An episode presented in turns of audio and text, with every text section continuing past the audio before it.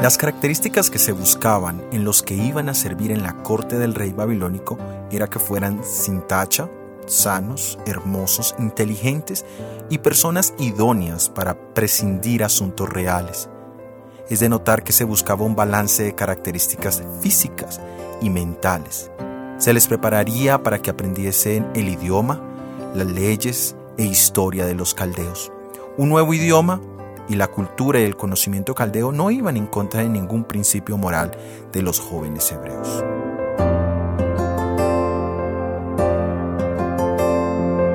Qué bello es cuando podemos tener vidas balanceadas entre lo mental, espiritual y físico. Y es en las edades tempranas donde se forman hábitos que hacen de los jóvenes hombres y mujeres bien balanceados.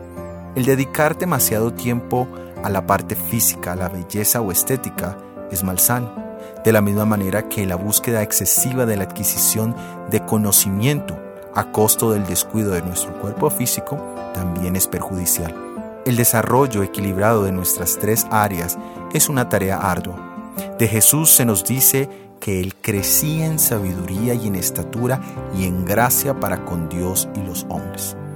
Y esa debería ser nuestra meta cada día Avanzar en el conocimiento, desarrollando nuevas habilidades, en el cuidado de nuestro cuerpo físico, ya sea en la forma de comer o en nuestro estilo de vida. Pero sobre todo, deberíamos buscar crecer en la gracia divina a través de la lectura de la Biblia, de la oración personal.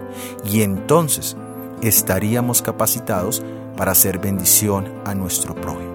Soy Óscar Oviedo, este es el devocional Daniel en 365 días.